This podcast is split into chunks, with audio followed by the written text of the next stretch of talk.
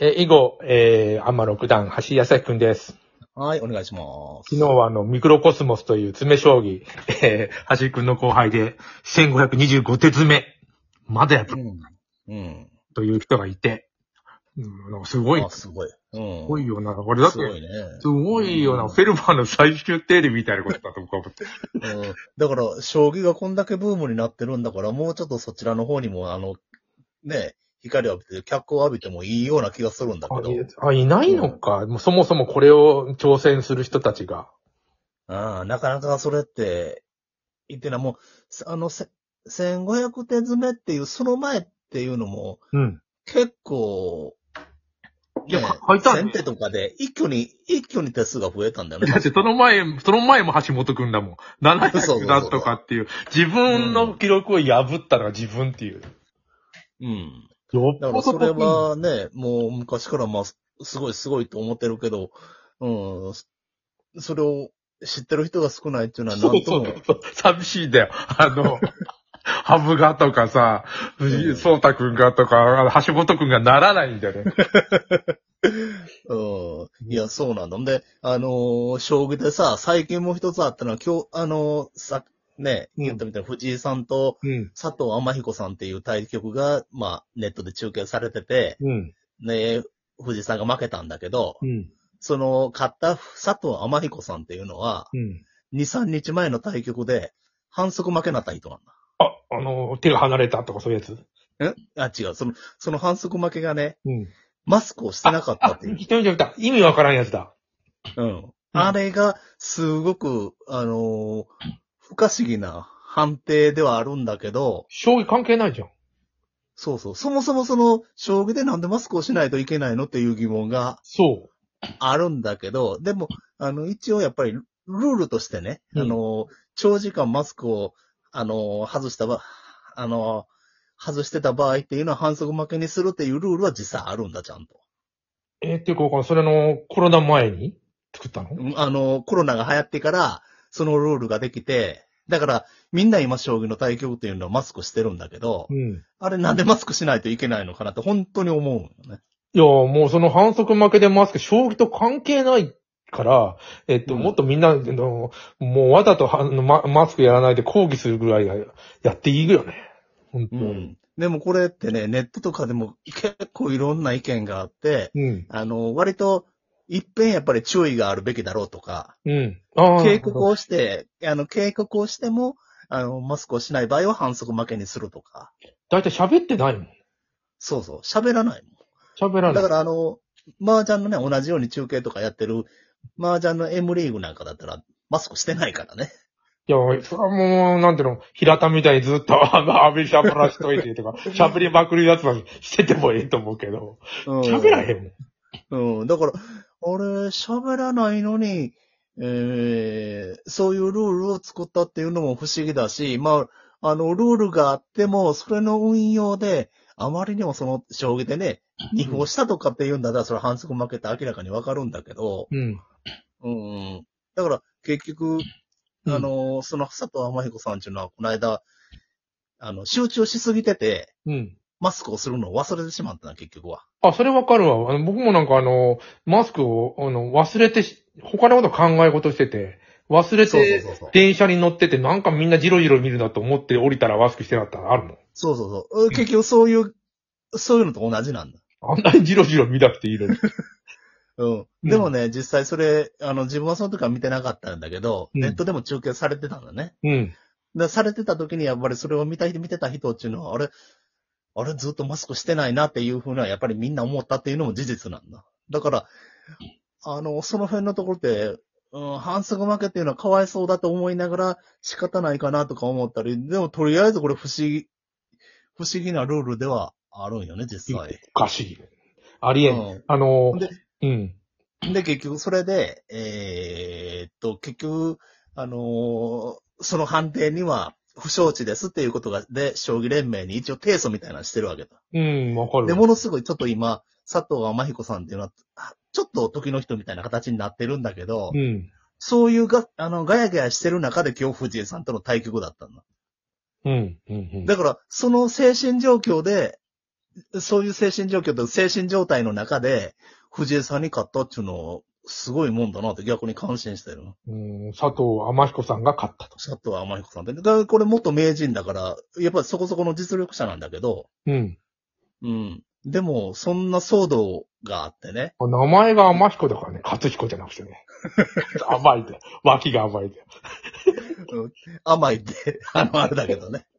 でも、あのーいやいや、藤井さんに勝つっていうのは、本当そう、それ本当に3日4日前の話だったからね、多分。もう、いや、わた、その私してた、なんかネットに出てたマスクで。でもあの、剣道でさ、ガッツポーズ飛ぶと、その、勝ったのに瞬間に反則負けっていうルールがあるんだけど、あれは何なんだと思って思うよ。うんだからそれ、ん武道者の精神に選手、そうそうそう、一度理屈はそうだけど、反するみたいなことだよね。そうだろ、でもそれは何ど、ど、なあの、ハゲた、ハゲじじいが決めて、勝手に決めてんだな。あの、勝手に。うんそれはあの、その人の美学みたいなことが、そのルールになっちゃってるだけの話だよね、本当は。うん。うん。だから、あのね、それ、ルールと、慣習と、うん。あの見た目の感じとか、その辺のところっていうのが、結構、割と日本は、その曖昧さを大事にしてるところがあるから。そうだよね。マスクもそう、なんかちょっとその、ガッツポーズにちょっと似たルールなんかもしれんなってちょっと思ったよ。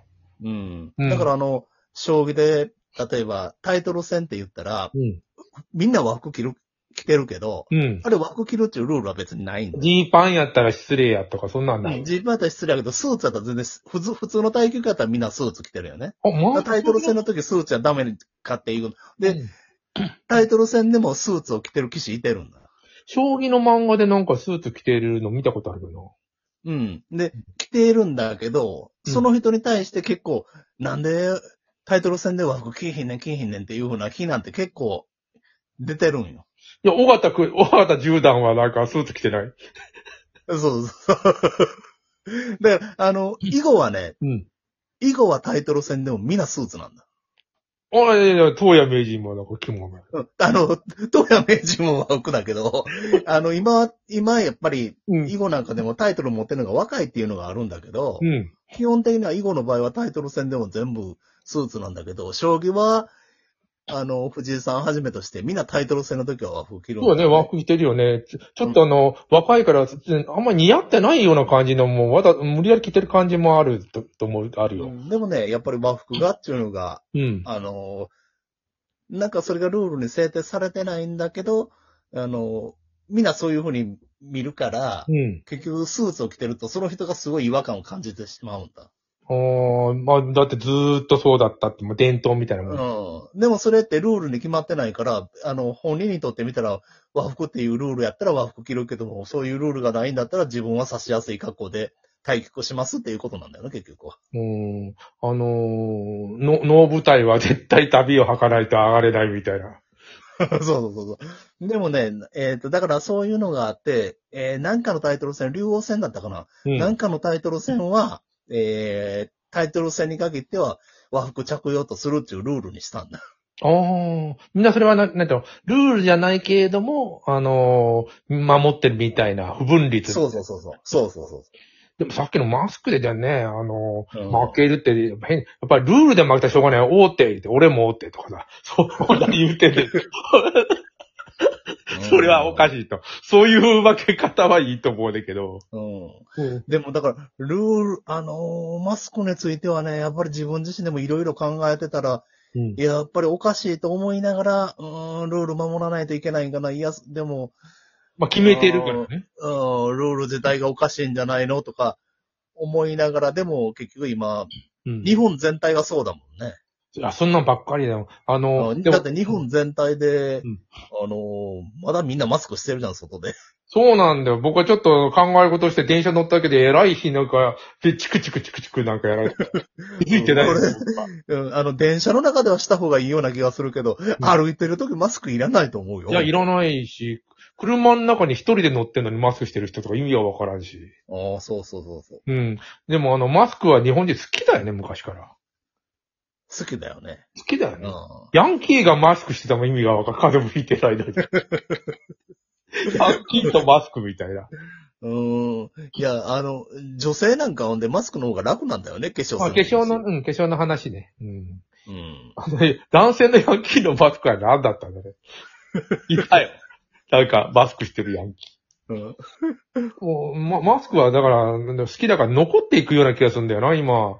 あの、コロナの後もずっと、冬になったりすると。残るよね。ほんで、あのー今年はインフルエンザが流行るって言われてるけども、日本人こんだけマスクしてたら、そんなに本当にインフルエンザが流行るのかなっていうのもちょっと、うん。うん、あのーね、オーストラリアでインフルエンザが流行ってるから日本でも今年はインフルエンザが流行るっていう理屈なんだけど、うんオーストラリアで誰もマスクしてないやん、みたいな。いや、あの、だから文化、それもさっき言った、あ昨日か、あの、文化の話になってくるよね。日本人のマスク好きは。何なんだろう。なんかあんのかな？日本人昔からマスクを好む。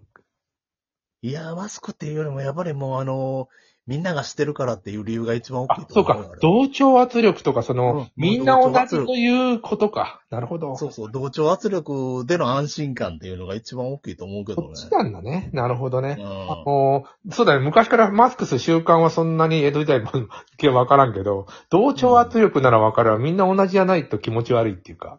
そうそうそう、みんなとね、ちょっと違うことをしてると、すごい変な目で見られるっていう。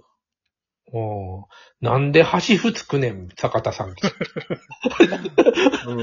ああいう変な人がいるわけじゃん、でも。うん、でもそういう風な変わった人間がいてるから、やっぱり進歩するんだけどね。もうそう、そうと思うよ。あの、うんさっきミクロコスモって言った橋本くんも変わった人間だと思うよ。いやーでも、いつかは破られるもんだと思うんだけど、なんかコンピューター使ってもね、破られないってやっぱすごいことなんだね、彼もね。うん。まあでもそれを専門に、あの、AI でやらそうという人が出てきたら、出てきてるんだよ。でも、でも破れないみたいな。出てくるかもしれないね。うん。